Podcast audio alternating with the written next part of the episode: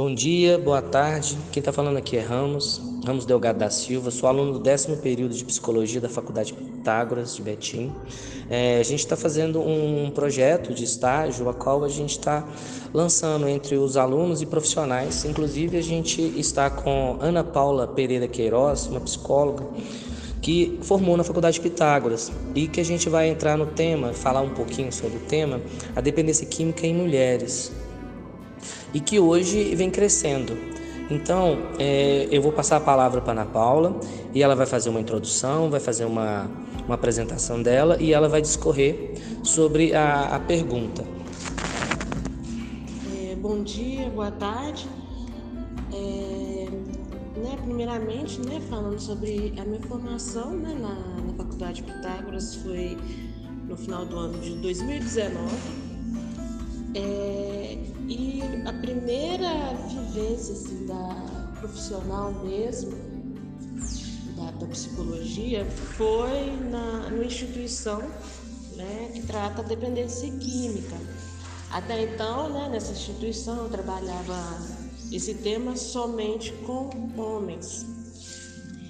E, né, recentemente, né, eu estou em outra instituição onde o trabalho é tanto com homens quanto mulheres e eu observei algumas diferenças, né, que são bem é, é, explícitas, né, entre os dois. E eu vejo, né, que o contexto, né, a, a história, a forma que manifesta nas, nas mulheres é diferente dos homens, né?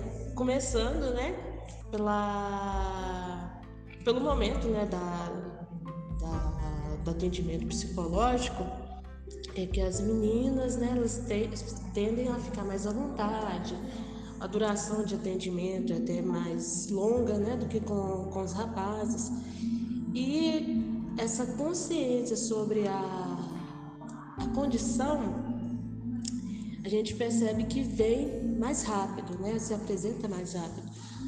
E, e conforme vai passando tempo, né, com, com os atendimentos, a gente vai observando que os motivos para elas né, começarem a fazer uso é diferente também dos homens.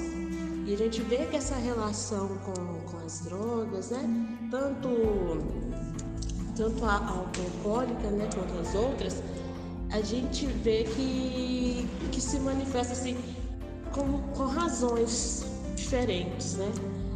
Os, as meninas têm um, um valor mais assim emocional né, na, com relação ao uso da, das drogas.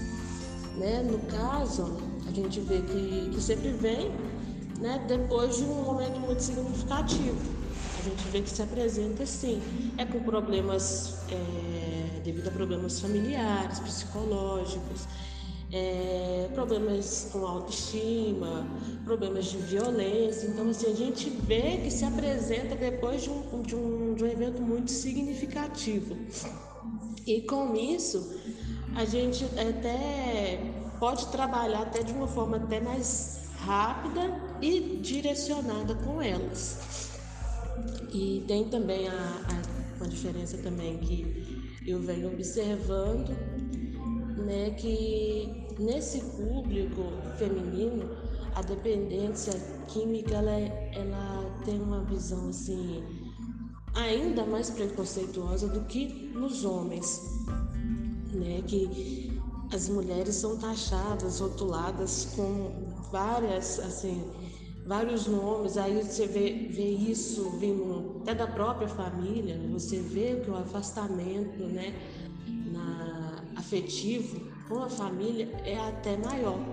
Então, assim, é um problema que a gente enfrenta também, né? Que é resgatar essa, esse vínculo afetivo com a família.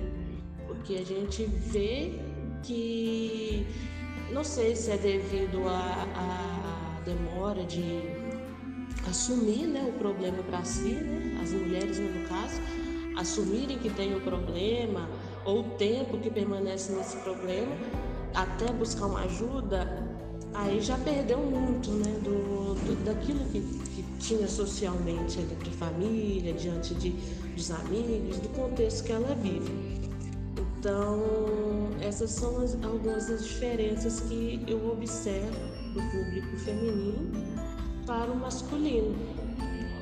Né? Que é sempre assim, agora eu estou descobrindo cada dia mais, eu descubro alguma coisa assim diferente mesmo na, nesse, no contexto dos dois, de como que a doença aparece, né? E, e, a gente trata a doença que vem por trás dessa doença, né? Da dependência química. Então a gente busca o porquê que surgiu, o porquê se tornou dependente né, da, da substância. Né, que, que eu acho que é onde a gente pode se é, centrar né, para recuperar essa, essa paciente. Né? E né, é, é um, um, esse atendimento voltado para dependência química não era algo que eu esperava fazer, não era algo que eu desejava fazer, não era algo nem que eu pensava que tivesse meus planos. Então, assim, com o tempo, né, fui me aproximando mais da área, cada dia mais é, tendo uma afinidade. Né, que hoje, né, que eu estou buscando cada dia mais entender um pouco mais sobre isso e, e como eu posso estar atuando né, de forma mais assertiva né, na vida dessas pacientes né, que, que agora me foram apresentadas.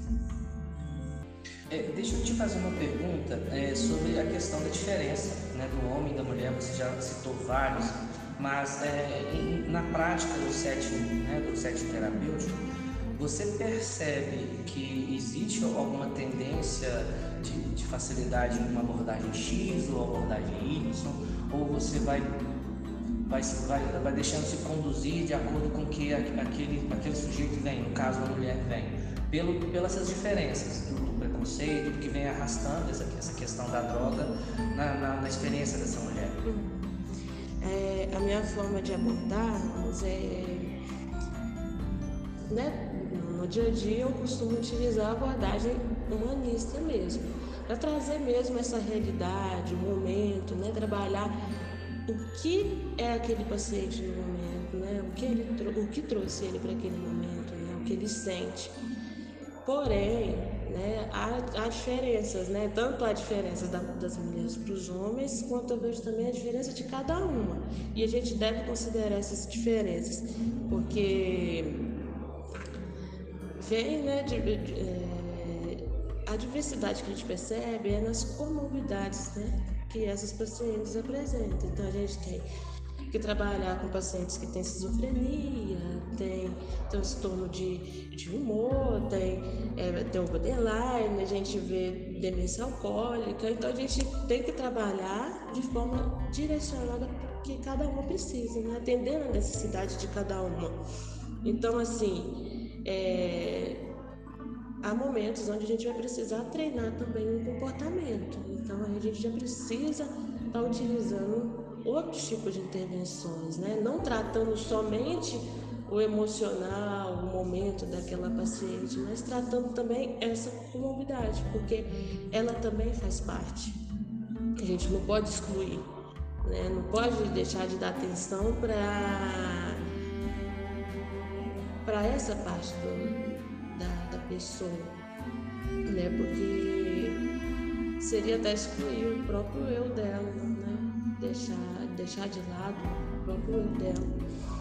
E não é o que a gente quer, a gente quer que, que ela viva ali, né? Ela, a sua essência mesmo, seja o que ela é, né? E trate aquilo que precisa ser tratado nela.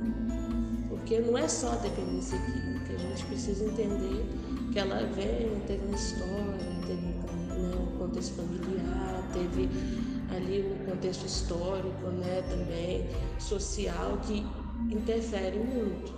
E também tem essa questão, tem os fatores biológicos, né, que a gente não pode abrir mão, né? Dificulta, dificulta. Porém, a gente sempre tem que considerar e levar pela, pela linha que vai melhor atender esse paciente. Nossa. bacana isso. É, eu também é, gostaria de te perguntar sobre a, questão da, do posicionamento de ser mulher, somente de ser mulher nesse contexto. Esse fator histórico, esse fator do preconceito, essa questão biológica. Inclusive, eu já vi até mulheres que pararam de menstruar, voltaram a menstruar e falaram, né, médicos já me disseram, e alguns estudos comprovam que tem uma, uma possibilidade de acontecer. Eu vejo que na atuação, ou seja, quando a pessoa passa por aquela situação em que aquele sentimento fica mais a fundo da pele, aquele sentimento vai, vai aparecendo, e de repente parece que tem um, um, uma volta, um retrocesso ali. Como é que é isso, assim, trabalhar com, com uma clínica tão difícil? Posso dizer difícil, porque são pacientes atuantes, mas eles retornam, repetidores nesse sentido. Como é que é, assim, para psicólogo que eu estou perguntando isso, como é que seria isso? No primeiro momento a gente vê esse retrocesso, a gente às vezes tem que lidar com aquele sentimento de frustração. A gente se frustra. É... Porque nesse momento a gente fala assim, nossa, será que eu, que tô indo, né? Tô, tô, tô captando mesmo o que, que essa paciente está necessitando, né? Mas a gente tem que considerar, né? Você citou, né? Todos os fatores que está determinando né? E, e até apresenta, apresenta. Tem, tem os momentos onde a gente tem que considerar que devido à desintoxicação, elas vão vivenciar né, sintomas que vão ali é, fisiologicamente né, vão aparecer. Algumas não sabem identificar isso. Algumas falam assim, ah, eu não tenho nem, eu não tenho nem sintoma de abstinência, mas não notam aquela ansiedade que aumenta, não notam que aquela dor de cabeça repetida que, que aparece, né? Ou até mesmo é, assim, picos né, emocionais, né? Aí às vezes assim, tá sentindo muita saudade, às vezes sente, é, se sente depressiva, sente aquela tristeza, aquela angústia. E muitas das vezes gente, o que a gente tem que trabalhar é essa fuga desses sentimentos. Né? A gente tem que trabalhar esse sentimento, que é o momento que a gente pode trabalhar é esse, onde aparecem essas dificuldades, onde parece que está havendo um retrocesso, é o momento onde a gente pode estar tá atuando de maneira mais assertiva em cima do que causa aquela dependência né, para essa mulher. E, e esse é um ponto que, que também difere muito né, do, dos rapazes. Né, que os rapazes, eles. É, as reclamações deles é, assim, são padronizadas. Né? Eles é, normalmente apresentam as mesmas reclamações que, fisiológicas, é, emocionais, a gente percebe isso, elas não, a gente percebe que cada um se manifesta de uma forma diferente. Né? Seja numa, numa menstruação atrasada, aquela, aquela preocupação né, devido àquilo, e aí depois vem a vem, vem outros, né, outros sintomas que aparecem e é tratado assim, sintomas, né, que a gente pode atuar em cima deles. Né? Conforme eles vão aparecendo, a gente vai lidando e cuidando, né? Principalmente para as mulheres, essa questão da, da feminilidade né, é, afeta muito né, essa questão da, da menstruação, ai do corpo, tem um engordar, né, que, que é algo assim que incomoda algumas, né, e, e é perceptível porque elas chegam né, numa situação muito, assim, fisicamente elas estão bem prejudicadas, né, devido ao uso de substância. Então a gente observa isso daí e atua conforme elas vão trazendo, vão apresentando para a gente e vou atuando com elas naquilo, né? apresentando né? a, é, a explicação né? do, do que está ocorrendo com o corpo, do que está ocorrendo com a mente naquele momento. E a gente percebe que isso acontece nesse início do tratamento, né? que é a fase da desintoxicação. Então as emoções vão, vão aflorar, vão estar realmente assim em excesso, né? Tudo é em excesso nesse momento. Até o momento onde elas decidam, né, que tem que estabilizar aquilo, que tem que vivenciar aquilo para estabilizar esse momento delas. Hum, bacana. É, hoje estava é, conversando com uma, uma e ela me disse uma coisa assim que mexeu muito comigo. Ela disse que ela não usa mais o álcool porque não tem álcool, mas a angústia está ali. Ela achava que era o álcool, mas ela sem álcool ela sente a mesma coisa. E isso me trouxe essa questão do sintoma que aparece todos os dias, né? Vai aparecendo, ela aprende a lidar com aquilo. E aí eu percebo que no histórico desse, desse contexto específico é de uma vivência muito sofrida. E na maioria das vezes só por ser mulher. Uma violência sexual na infância, uma, uma violência sexual incestuosa de um, de um parente bem próximo.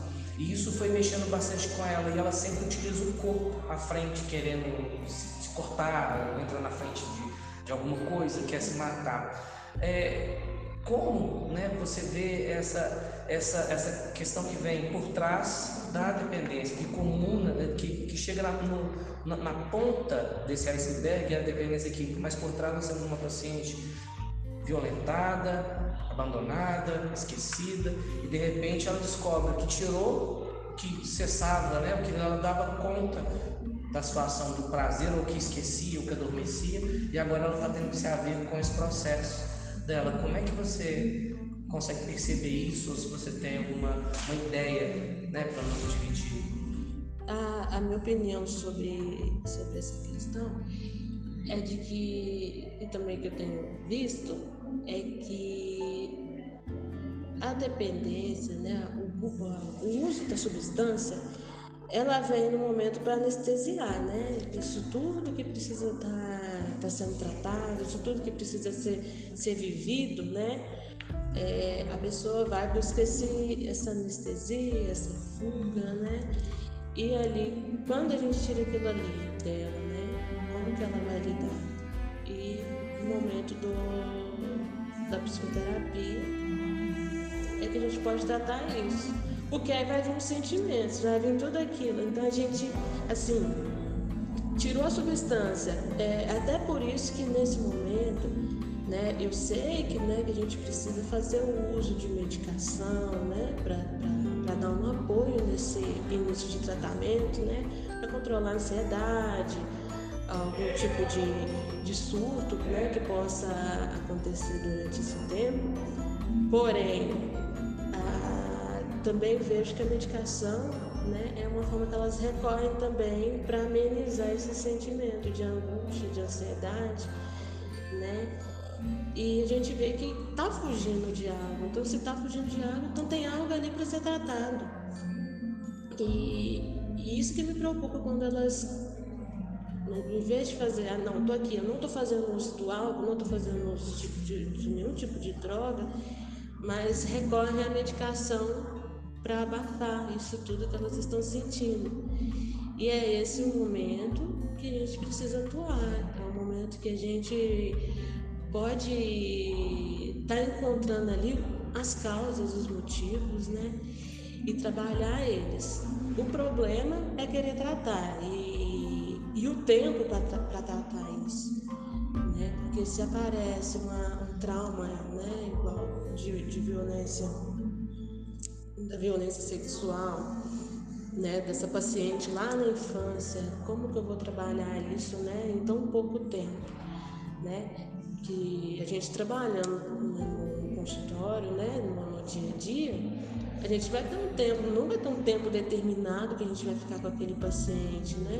É quando ali ele se sentir bem, né? Se sentir à vontade, ver que, que chegou ali no, no que ele queria durante a terapia, que ele vai, se despede e vai embora.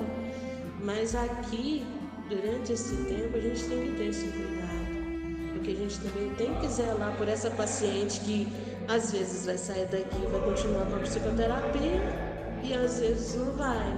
E aí, se eu iniciar um processo que não for finalizado aqui, né? então, assim, há traumas que aparecem, né, que precisam ser tratados e, E durante esse tempo que eu tenho com os pacientes, além de trabalhar isso que parece, eu tento trabalhar um, a conscientização da psicoterapia, que deve ser continuada. Né? No caso de uma paciente dessas, né? que, que vem com um histórico muito pesado, né? muito traumático. Então, assim, a gente vê que ela busca muito essa ajuda, né? Já que agora o que, o que, que a gente tem para dar a ela, né? Se a gente não tem um algo para dar a ela, o que, que a gente pode fazer por ela?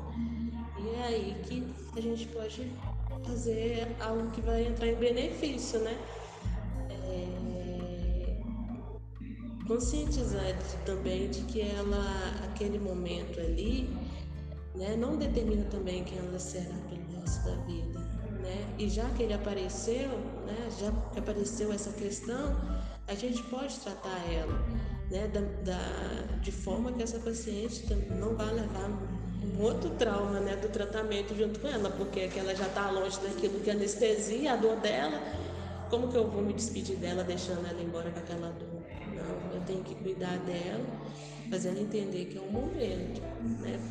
É, entender que esse é o momento dela estar tá tratando isso, já que foi o momento que apareceu, né, para ser tratado.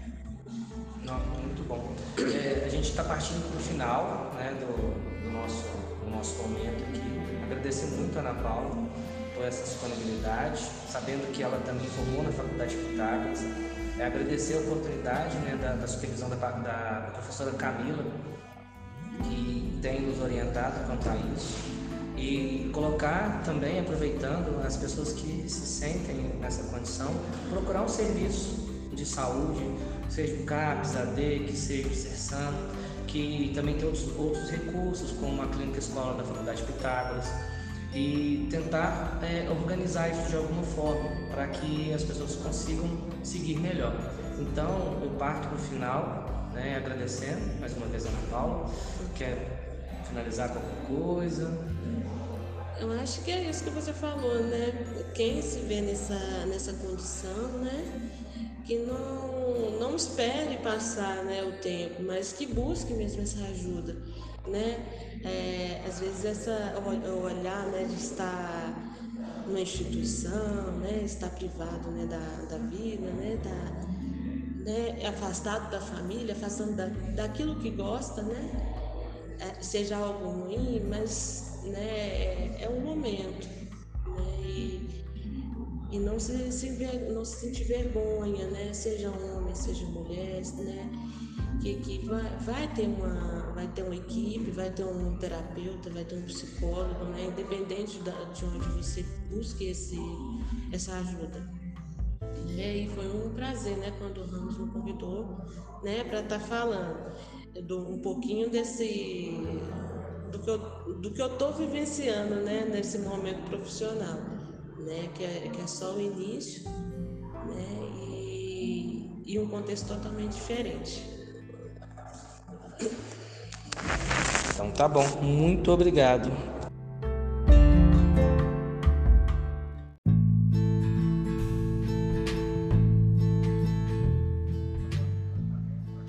E aí pessoal, Primeiramente, gostaria de agradecer o convite do Ramos é, e de vocês, né, da turma do décimo período de psicologia, que estão fazendo estágio específico com a professora Camila. Obrigada também, Camila. É, fiquei imensamente feliz com o convite e espero contribuir de alguma forma para a graduação de vocês.